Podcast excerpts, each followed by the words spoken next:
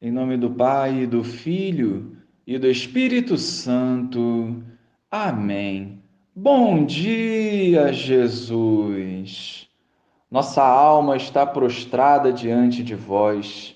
Venha em nosso socorro e nos sustente a cada provação. Fortaleça os nossos passos e visita os nossos corações, nos preenchendo com a tua paz. Amém. Naquele tempo, Jesus começou a censurar as cidades onde fora realizada a maior parte dos seus milagres, porque não tinham se convertido. Ai de ti, Corazim, ai de ti, Betsaida, porque se os milagres que se realizaram no meio de vós tivessem sido feitos em Tiro e Sidônia, há muito tempo elas teriam feito penitência, vestindo-se de silício e cobrindo-se de cinza.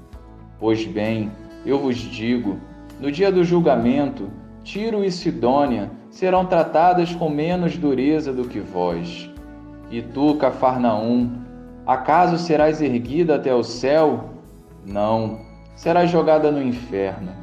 Porque se os milagres que foram realizados no meio de ti tivessem sido feitos em Sodoma, ela existiria até hoje. Eu, porém, vos digo: no dia do juízo, Sodoma será tratada com menos dureza do que vós. Louvado seja o nosso Senhor Jesus Cristo, para sempre seja louvado. Quem muito recebe de Deus, muito deve ofertar. O reino de Deus não é brincadeira e precisamos produzir os frutos que o Senhor espera de nós. Primeiramente, a conversão Segundo, viver conforme a vontade do Pai. E terceiro, evangelizar conforme os dons gratuitos que recebemos. Decisões geram consequências, e ao acolhermos a Boa Nova, o reino de Deus permanece e mal algum consegue abalar.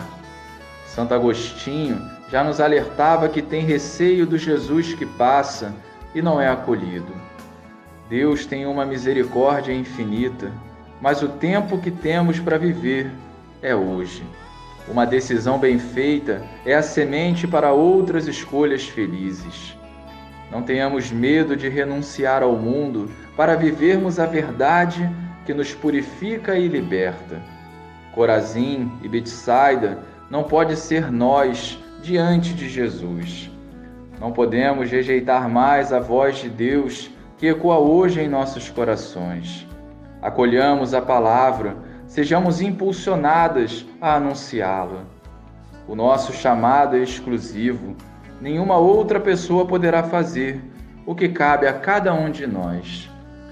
Glória ao Pai, ao Filho e ao Espírito Santo, como era no princípio, agora e sempre. Amém.